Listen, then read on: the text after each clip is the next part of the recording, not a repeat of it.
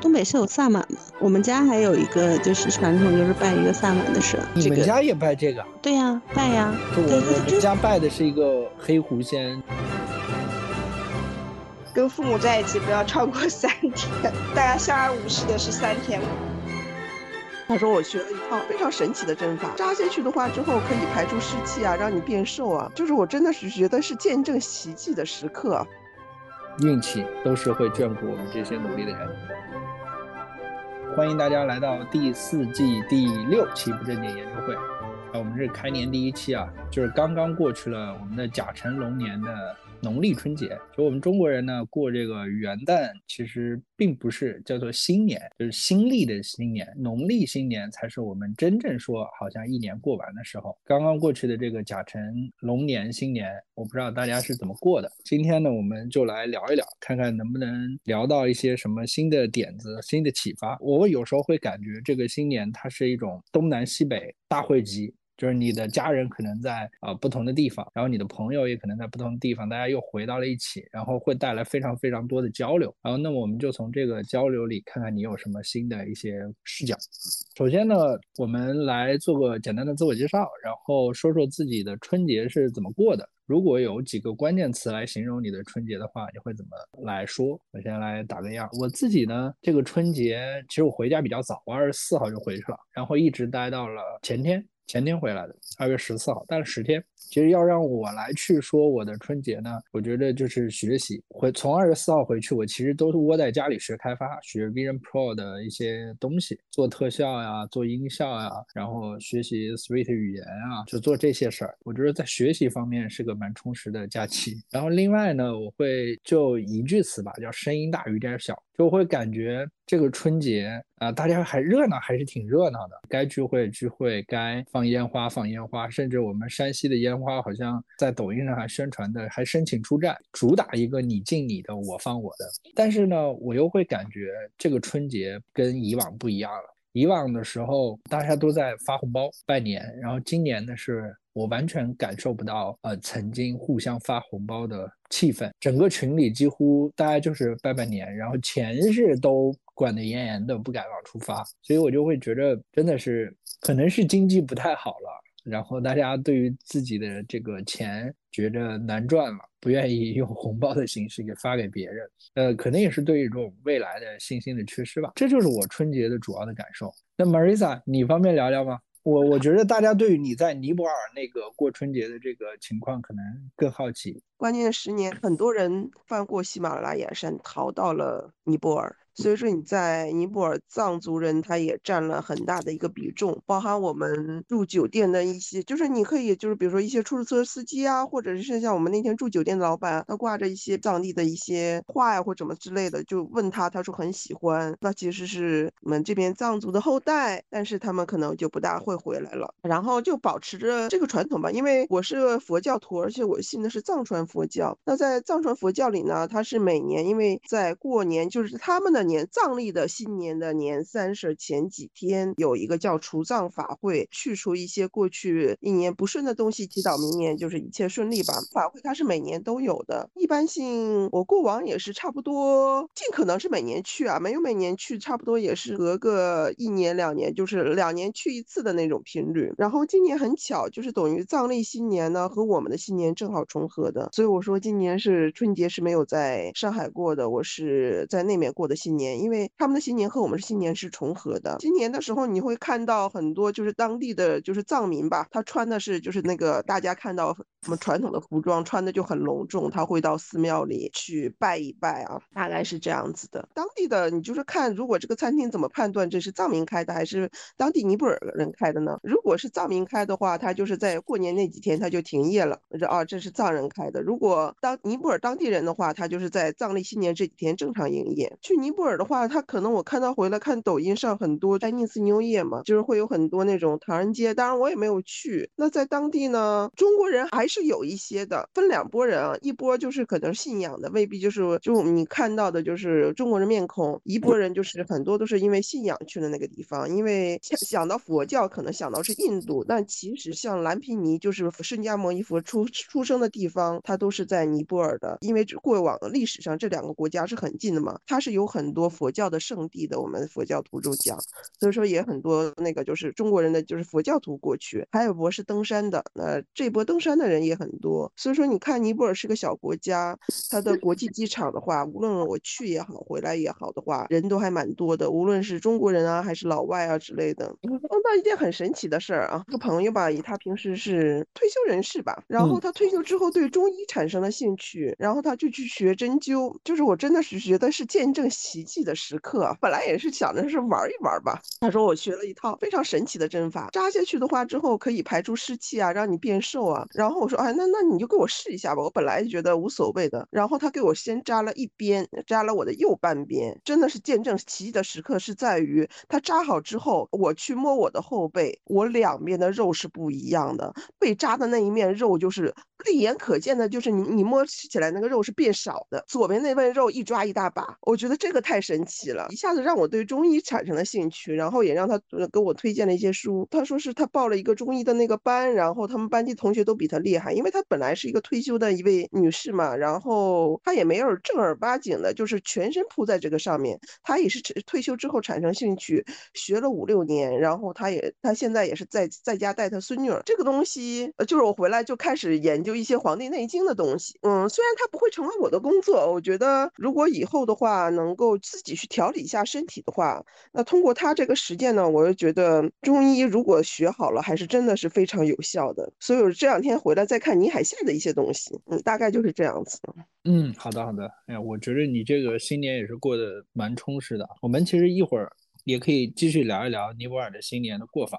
你刚才提到了新年法会，我对于这个法会还是比较感兴趣。那黄金老师，因为我是东北人嘛，东北的春节基本上还就挺传统的，在家待这些天，肯定先主打着一个陪伴，因为每年对大部分时间都在外面嘛，所以就对父母还是有亏欠的，他们还挺开心的。东北的春节今年回去，那个东北还是你认识的那个东北吗？抖音上都说有很多南方小土豆过去了吗？呃，因为小土豆可能都围绕在景区周边，我们家还没有在景区周边，所以可能就没有看到很多小土豆。但我我听说景区那边的小土豆还是蛮多的。这个东北的神可能和中原地区的神还除了佛教哈，可能还不太一样。东北是有萨满嘛？我们家还有一个就是传统，就是拜一个萨满的神。还就是每每年都要去，就是我们都说西安以前我我大概知道西安可能就是人修的，或者是说那个精怪修的。对，这回还听说一个鬼修的。你们家也拜这个？对呀，拜呀。就我我们家拜的是一个黑狐仙，这个我家里经常说。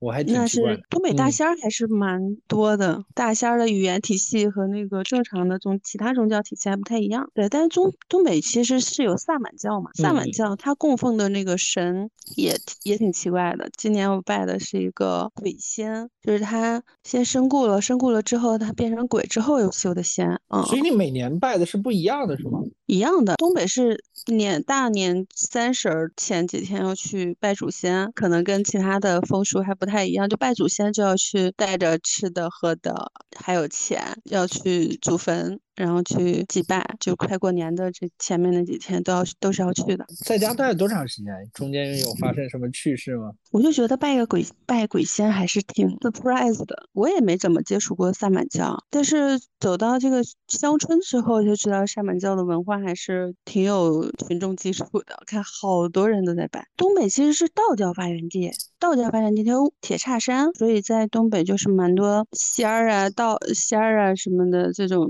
修仙。仙的这些人，然后还有一些就是东北会比较出名的，就出马仙。这个我听过。出马就是我小从小就听出马，就谁家谁谁谁出马了这种。记得按理来说是某个人突然大病一场，然后完了之后，他就说他应该能感应到这种神仙仙家，然后就可以帮别人通过仙家来帮别人看事儿。对他会跟仙家沟通，这个就说起来就很玄，但是他有群众基础，就是因为他还挺准的。他说那仙家他会说几件事儿，然后你就还挺看出来还挺准的。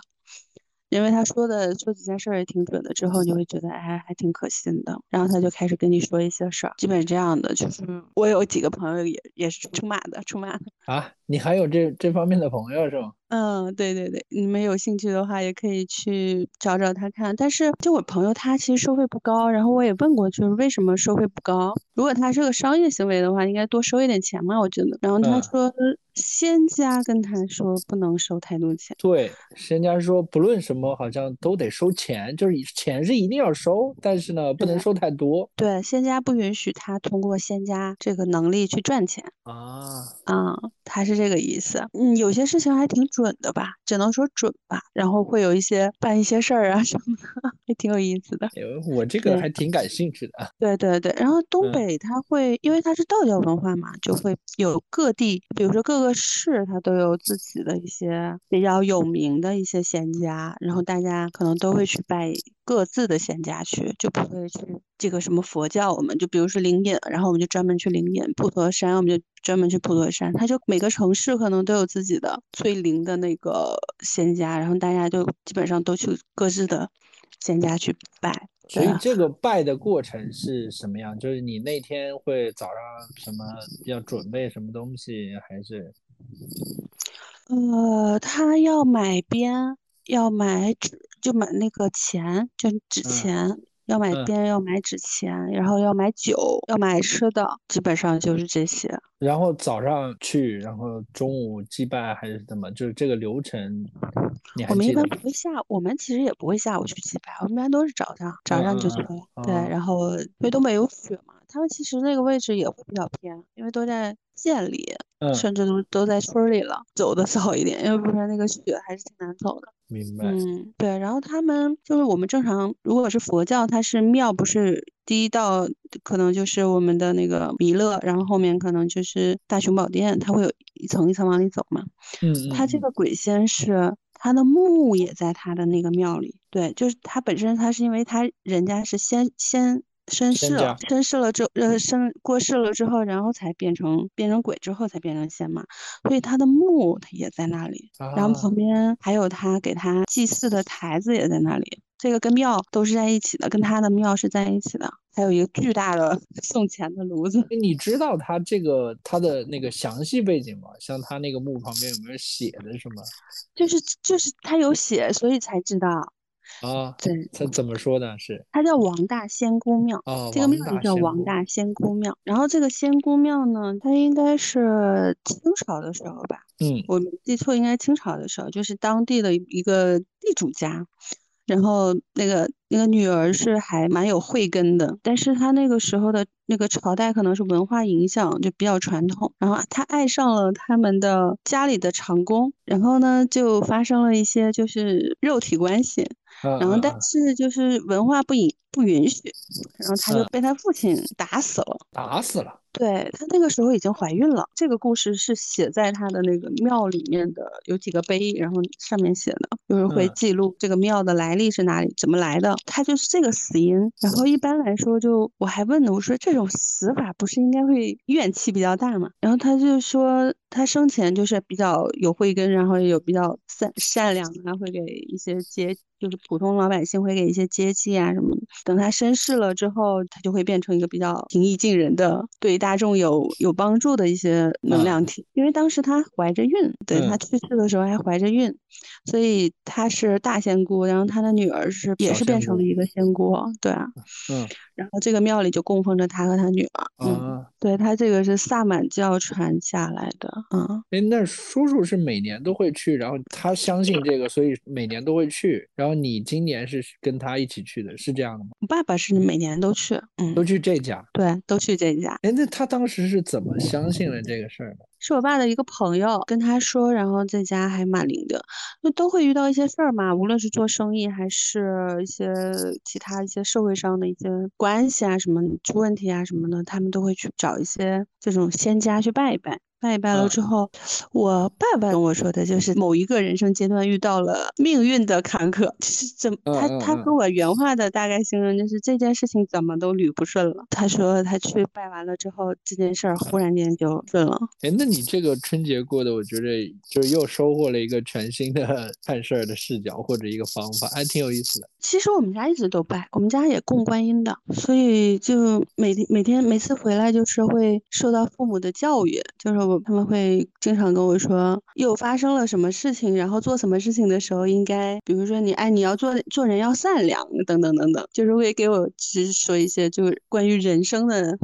看似好像已经很磨耳朵的这种道理，但是仔细听听又觉得还确实是应该如此的。然后就现在开始能够听进老人说的这些话了，对吧？因为他们会拿案例教学嘛，对，就是因为他们可能经过的人生也比较多，然后他们也看到了经历，或者说这一年他们也经历了一些事情。然后当我分当他们跟我分享的时候，就是哎归结到一个人生很底层的道理，就比如说哎做人你要善良啊，怎么怎么怎么样。好，那感谢黄金老师分享你的春节见闻啊。啊这一段经历还是挺有意思的，我们听听其他同学的分享。郑杰同学，你方便说话吗？就我今年春节没有在家过，然后我是带着小朋友去了西双版纳，第一次没有在家过春节。然后我现在深刻体会到，就是最近网上很流行的一种说法，叫跟父母在一起不要超过三天。大家相安无事的是三天，为什么呢？因为第前面三天都在聊吃的，聊各种美食啊，然后后面就开始有价值观的输出了，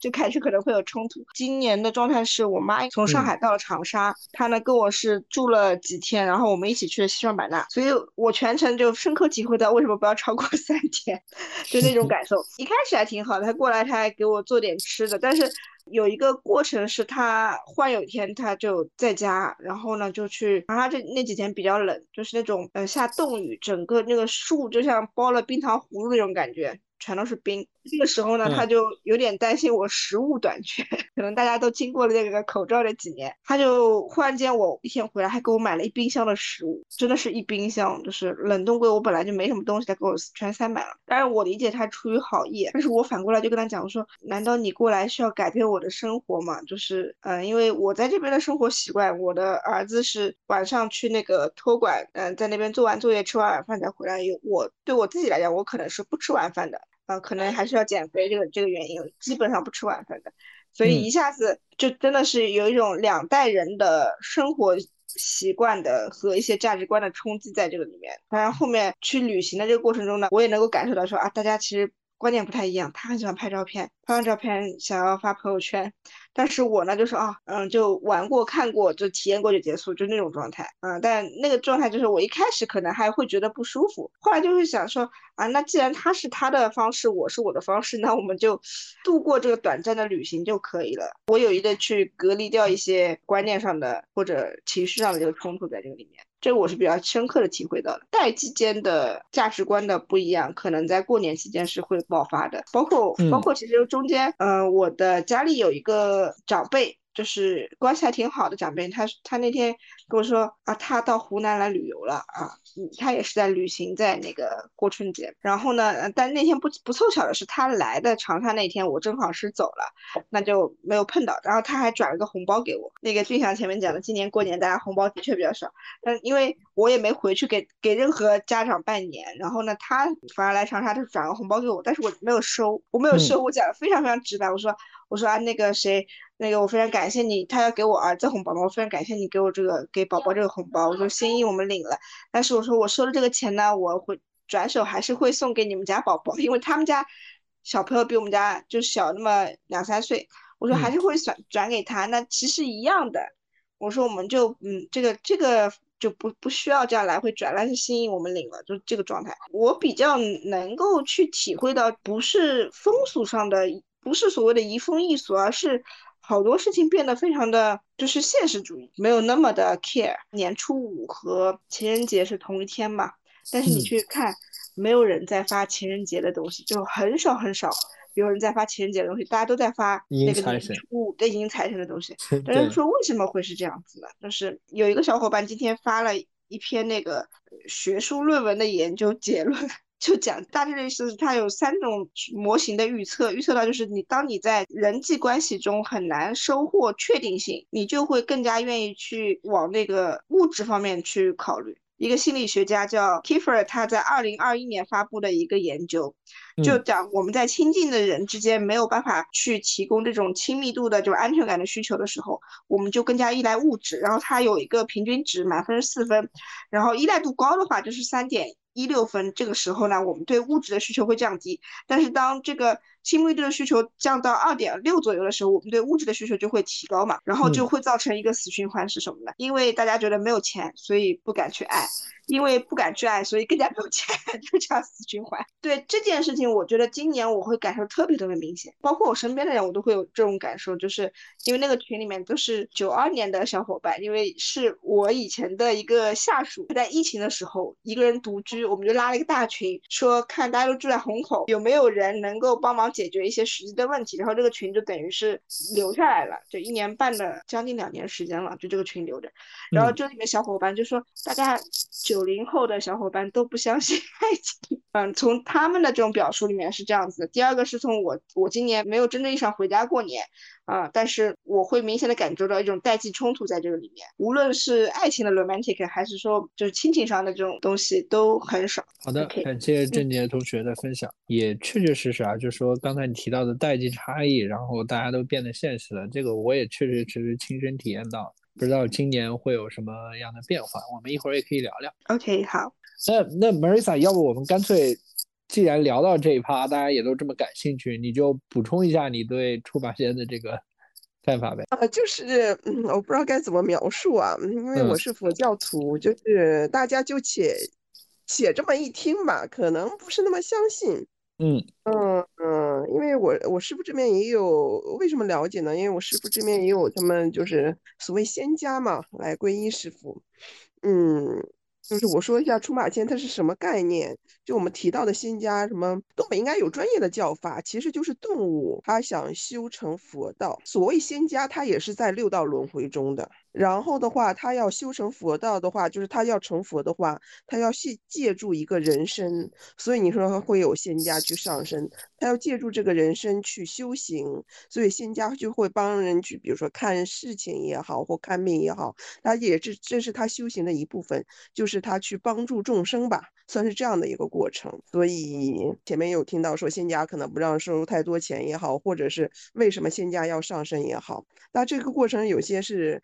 呃，我我听到的，因为有的时候这边有嘛，就是说他会和这个人磨。因为上他要上你的身，这个人本身要同意或不同意，他可能就是当中有一个很艰难，就是 battle 的过程，就是能上你身，可能也是有缘吧。所以说，呃，为什么会有都没有仙家这个概念？他大概就是说，他想希望通过这个过程中，他也是修行，接受香火也好，朝拜也好，或者是他去看事帮助众生也好，他通过这个人生去不断提提升自己的一个修为。我其实对于这件事儿也是看小说看来的。所以，只是聊到了，我就说咱们把这事儿聊完。就是我们说春节这事儿过去了，然后对于春节呢，其实大家都会，我不知道大家是呃有没有看什么春晚呀，然后去走亲戚啊，或者是啊这些过程中最有启发的事情是什么？然后你觉得这些这件事情龙年会对你产生什么样的影响？呃，我们可以展开聊一聊。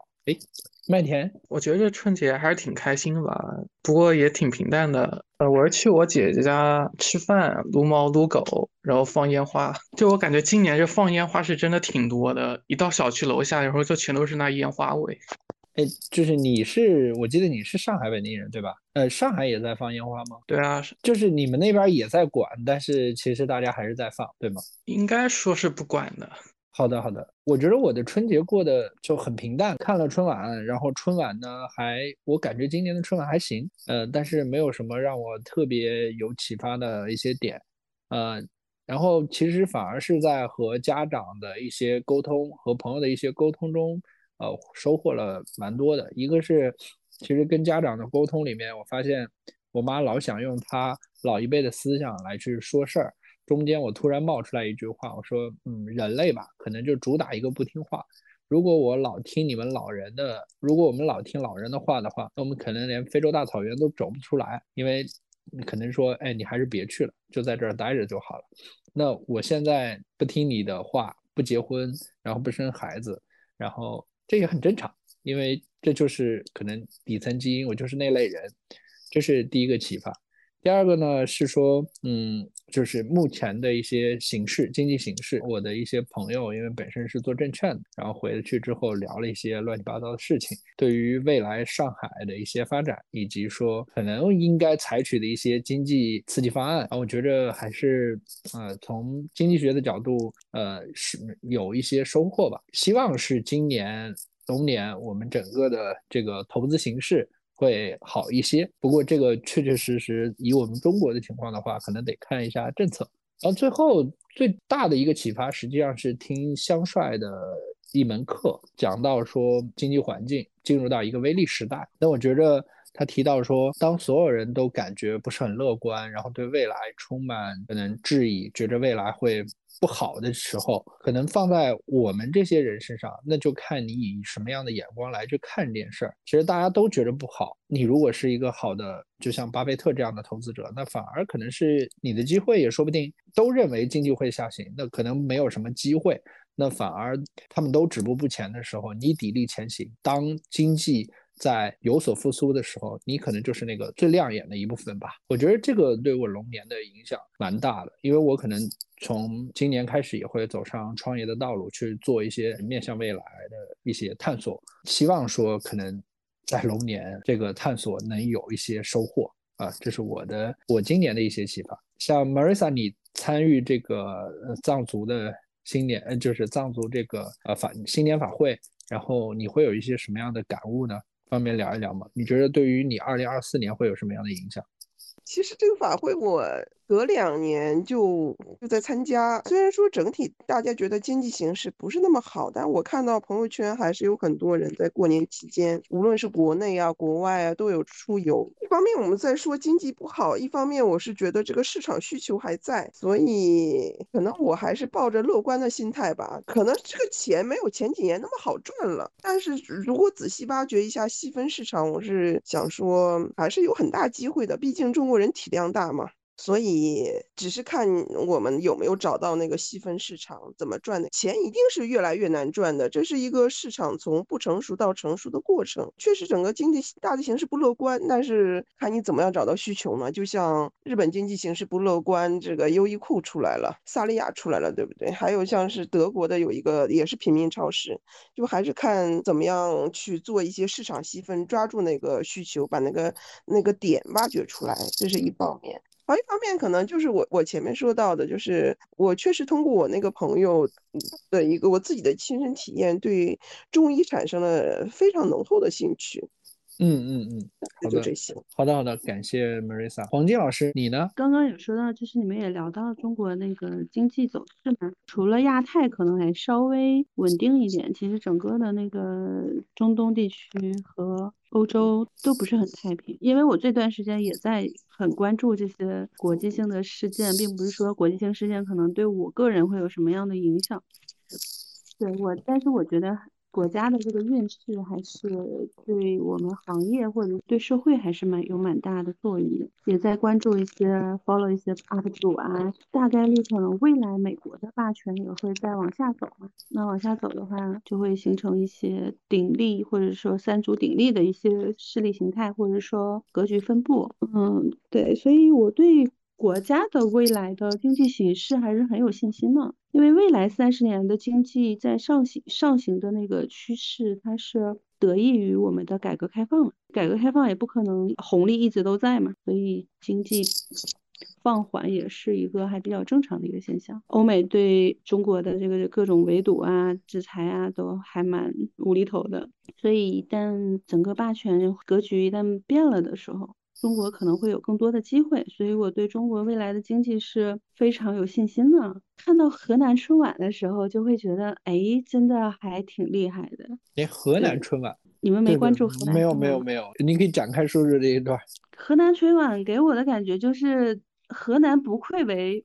中华文化的发源地，这个文化的脊梁，嗯，就是它有几个节目还给我印象蛮深的，就看着就感觉就是那个味儿。我比较印象深刻的就是它会有那个今年是龙年嘛，它会有龙龙的龙生九子，它会有那个求雨的那个舞蹈，祭祀求雨的那个舞蹈，然后是是杨丽萍她排的吧。然后整个的那个神一出来的时候，就是那种对万物皆是刍狗的那种那种感觉，就是这个意思，就感受了一下当刍狗的那种感觉。嗯嗯，对，就是嗯，所以就那个祭祀的那个那个感受还是蛮强烈的。河南，哎，他有一个还蛮让我感动的，就是那个客家人，他有周深有一个歌，就是他这个节目就是。里面有歌曲嘛？有周深的一个歌，那个歌是在描述客家人，就是中原地区经常发生战争嘛，因为他这个大平原特别容易被攻打。嗯嗯嗯。然后，所以他战争比较多，客家人就会四处漂泊嘛。那这个周深的歌就在形容这个漂泊的一个过程，对，也挺让人感动的。就是他其实各个节目里面都蕴含了中华民族这个文化里面的各种事件、各种历史的情节和情绪都在里面，让人感觉这个里面就会让人特别有那种认同感、有情感的共鸣。然后我我回来就会反就会我还问我爸，我说为什么中央电视台的春晚就不能有这种担起来这种中华民族的这个文化的这个责任呢？就是文化复兴的责任呢？居然让一个地方台去担这个责任？对我觉得可能是可能还是没搞清楚这个，我觉得不是他们没搞清楚这个定位，这有可能跟国足是一个道理。不是不想，实在是不能。可能是因为，可能中央电视台要做的政治正确的东西比较，就是要至少要做到不犯错吧。然后可能现在那各个地方电视台都办得非常好。你看，其实今年春晚的那个不同的分会场，他们的表现也都是不一样的。就是正经分会场其实，呃，不是正经主会场其实很一般。但是你看，呃，西安的那个所谓大唐不夜城。那个 V 嗯有点那种虚实结合元宇宙的感觉的东西就办得非常好，然后长沙那边的这种架势也呃办得很足。其实我今年问呃就是我们有有朋友在长沙嘛，然后特别是电视台这方面的，然后跟他们聊也说，哎你们这个办得非常好，就是整个给人的这种感觉就是很。现代化，或者说能够表现力方面非常的，要比中央电视台本身要有很大的发挥空间。我我是这样的感觉。所以其实现在很少大家都愿意看地方电视台的春晚，而不愿意对这个中央电视台的春晚就兴趣还是比较缺失的。嗯，这个就不太懂了，因为这个背后还蛮多的。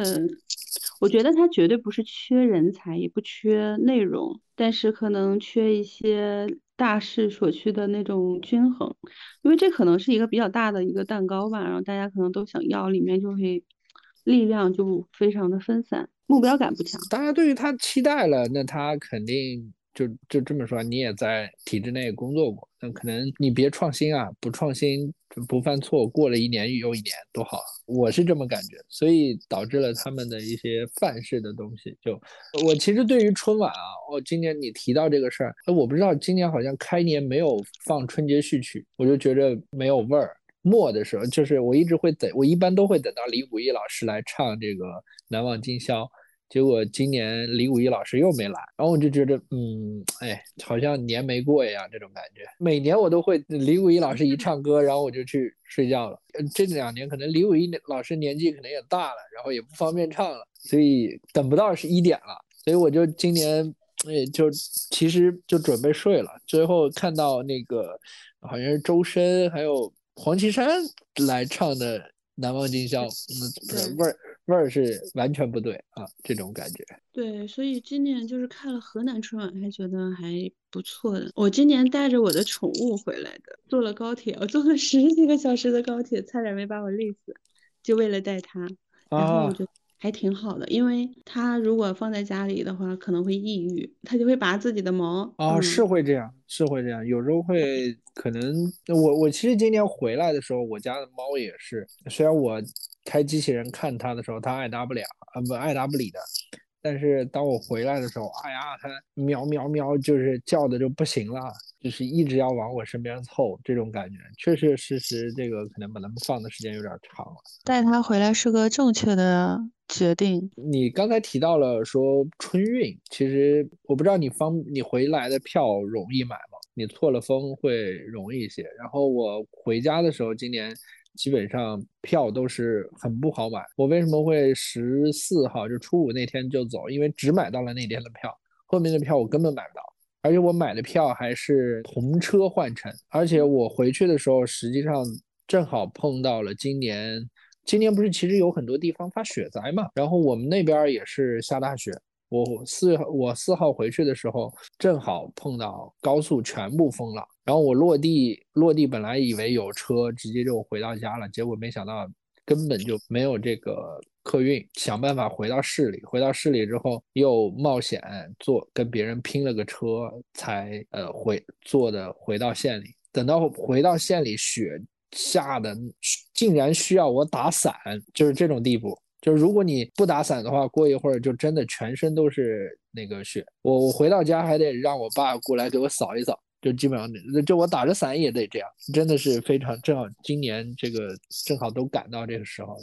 那你的雪还很大。英姐姐，你方便说话吗？哦，新年好，我春节是回了广东，然后啊，先是上了在上海上了几天班吧，然后回了广东，所以其实我在这个过程中是见识到了。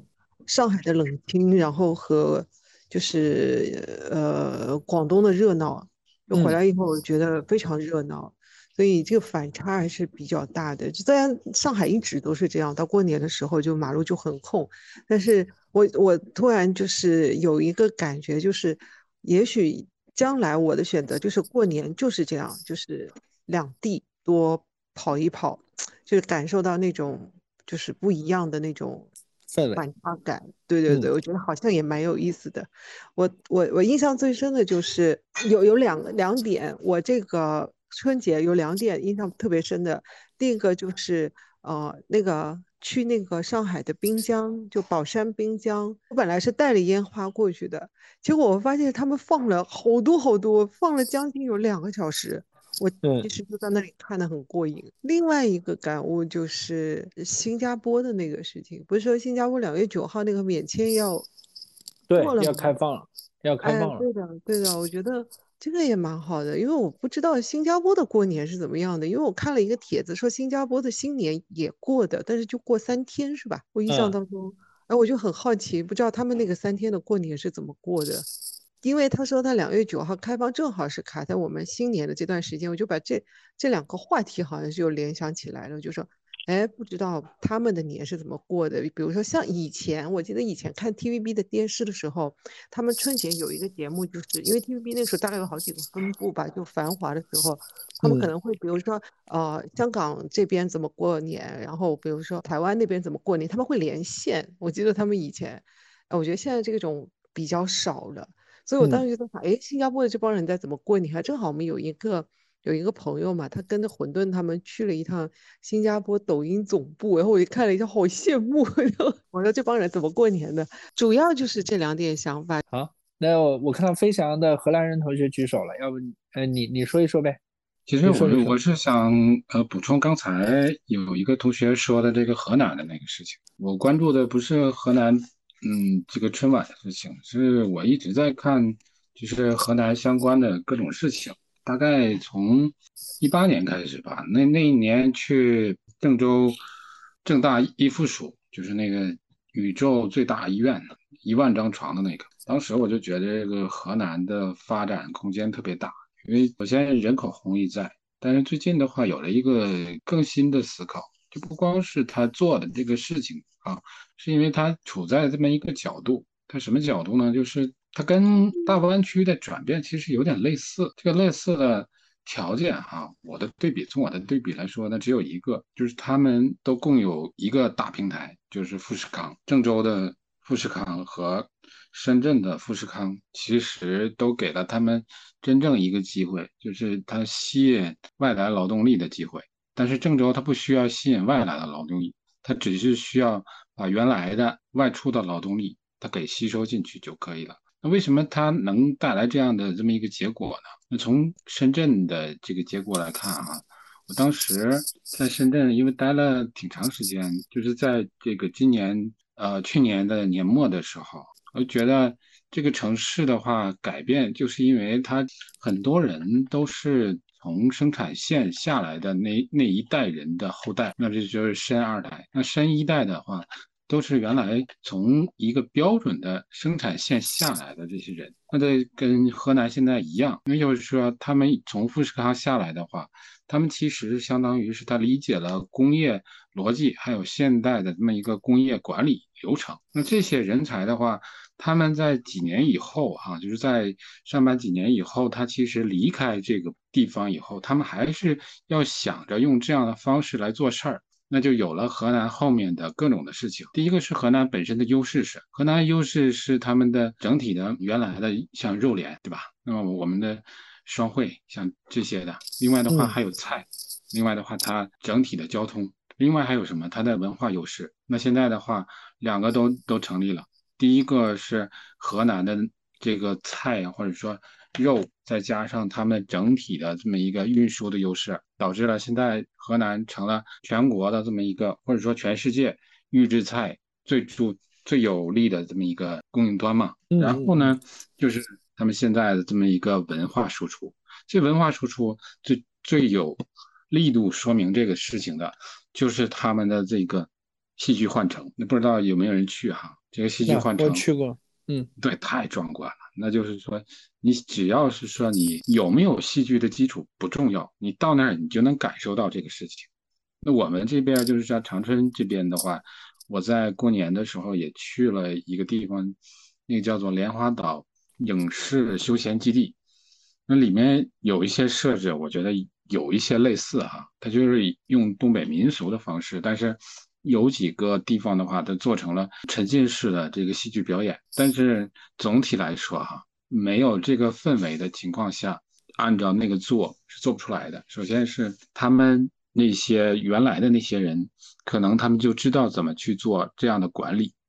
这个管理，也就是说，用现代工业化的、流程式的、精细的这种管理，来把整个河南现代的文化产业，把它的这么一个预制菜的这么一个工艺给做到极致啊。这个补充一下啊，基本上我过年的时候也就理解到这个程度了。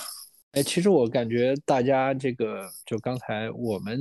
这些同学回去，呃，过春节也总是能看到的点都不一样吧？就是每个人看到的，就像刚才黄金老师看到的是河南的文化这方面的东西，然后刚才荷兰人同学看到的是就是它的发展机遇。可能我呢就俗一些，可能看到的是什么春节晚会这种东西。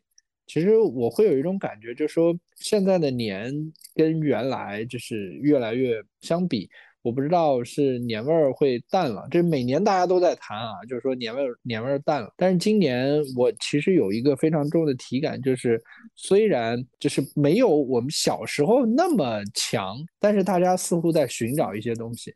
就像刚才呃，不论是英姐姐说她去放烟花。还有麦田说他在这个上海这边放烟花，我有个特别大的好奇，就是我今年哪儿也买不到烟花，就是没有看到有人卖烟花，但是怎么会有那么多烟花被大家放出来呢？就我我不知道那个渠道是怎么回事儿，但是它却在那儿发生着，就我特别好奇。像那个黄金老师，你说本身也在管理这些事情，为啥今年就突然之间会有这么大的，就好像说，哎，只要你不举报，我就不干，我就我就不管，这是为什么？你知道吗？放烟花这个事情还是有民俗的，就是它是有文化基因的。对，中国人都放了，就我几千年倒不至于啊，这一千年得有了。不放这个东西，它确实可能不太对。啊，嗯，但是从无论是从选，就是刚才说的是传统哈，但是我觉得传统它是有它的底层逻辑的，鞭这个东西，它就是一个很很大的一个声音嘛。如果它在声波上，它也是一个能量波。在过年的时候，是不是有一些能量需要这个强大的声音的能量波来去做一个干扰？我们不确定，因为我们也不知道这个东西到底是怎么操作的。对，所以我觉得这个放鞭这个事情还是有它的底层逻辑的。我好奇的是，为什么就是今年好像突然之间就管的不是那么严了？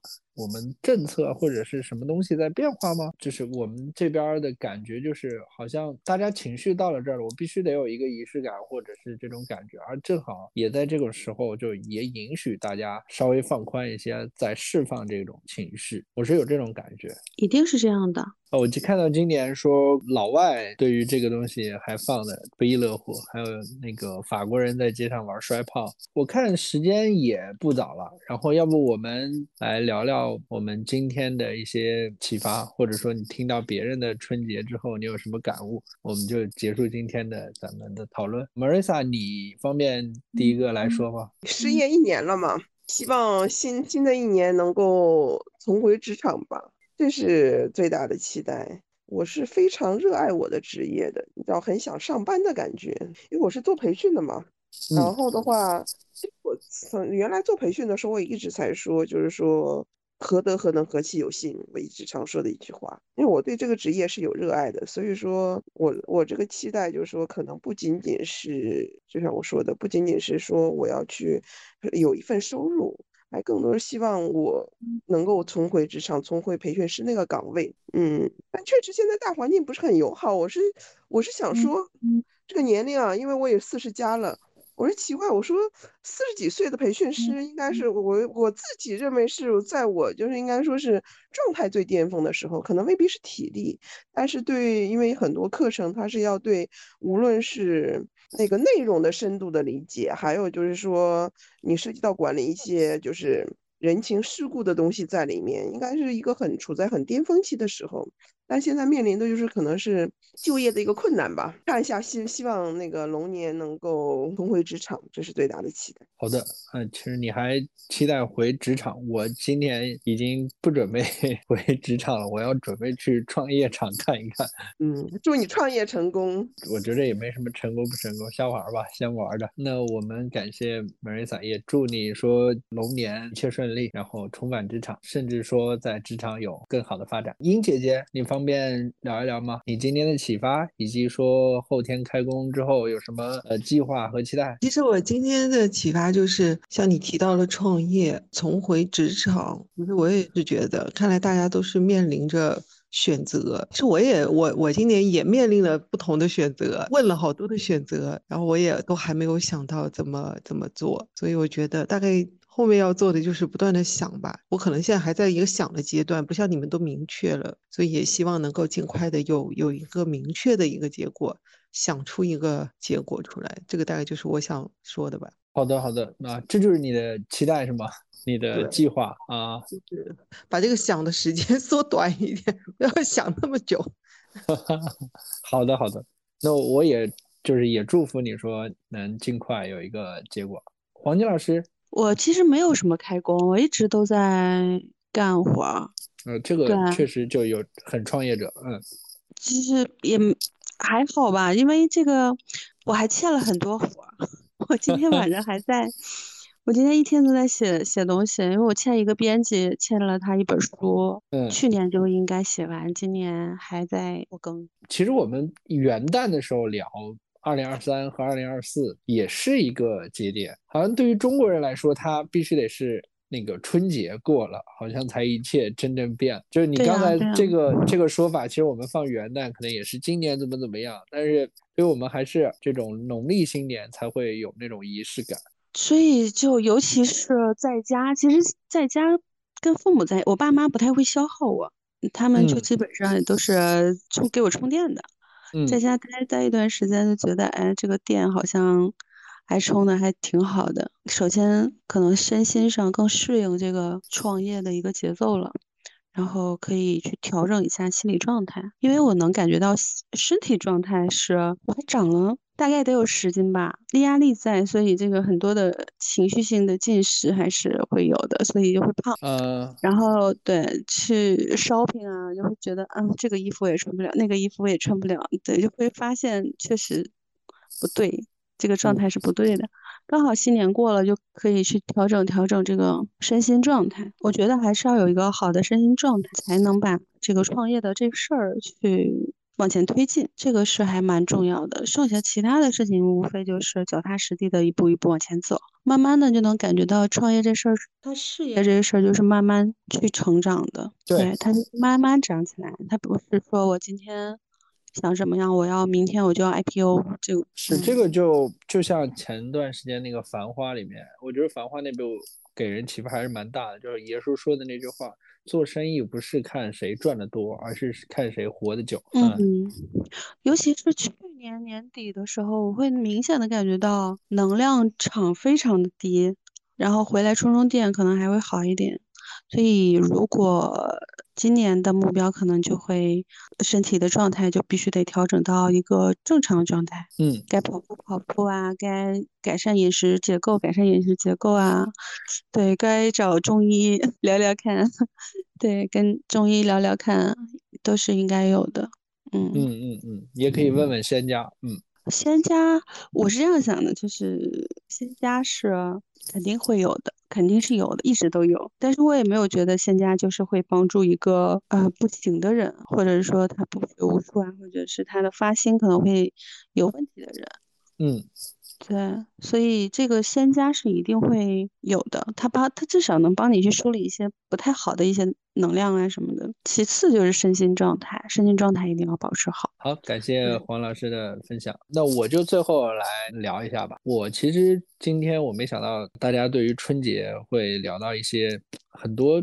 就是我我觉得很有不正经的风范啊，就我们聊到了很多一些奇奇怪怪的东西，说仙家呀，还有什么，就是后来我们聊到什么现实主义，然后一些政治经济，就乱七八糟的吧。但是总体来说，我觉得对于我来说是看到了各种不同的过春节的一种方式，然后以及说大家在这个过程中还是就像刚才。黄老师提到的，他会有一些疗愈，或者是有一些新的知识的获取。我自己也是蛮受到这些多角度、多元的视角的冲击，感觉是有所收获的。呃，那如果谈到我自己的话，其实今年有一个最大的主题，就是我正式的在过年的时候，或或者说过年之前就确定了，我今年。应该已经不准备去找什么工作，而是准备全身心的投入到创业的这样的一个大军中去感受一下创业创业的氛围。然后我自己呃也谈到了，我回去基本上整个十天一大半的时间都是在做开发的学习。我希望说后来在今年呃我这个创业能走出一小步。昨天的时候我还在做整个今年的一些方向的一些梳理。然后后续如果说我们这边的小公司能够正式的呃迈向正途的话，我相信我会按照这个计划来去往下走。不论怎样吧，我不愿意放弃那百分之五十。乐观的概率，那不论二零二三年过得有多惨，我犯了多少太岁，运气就是佛说我们我今年还会犯太岁，但是我就是想在这个时候去挑战一下那个乐观的概率，或许就有机会呢，有一些梦想它就实现了呢，这是我的一些感受啊。不论怎么样吧，祝大家从用我们中国人的方式，祝大家新年快乐。龙年大吉，能够在明天或者是后嗯后天开工之后，逐步的实现自己的计划，成就自己的一些事业，运气都是会眷顾我们这些努力的人。那我们今天就到这儿，然后我们呃不正研究会的第四季第六期就完结了，然后希望大家能过好这个春节假期的最后一天，我们开开心心的迎接新的一年。那我们就周末愉快，假期愉快。看一幕童话，趁着光芒下，晚风轻轻地吹过她的银发，她笑着等他一起慢慢走回家。幸福有时候不说话。总在平凡里发着芽，就算日。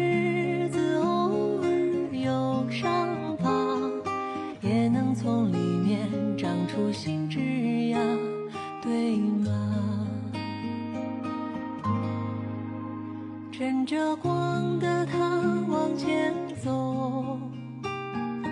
路上难免风吹雨打，叫上一声老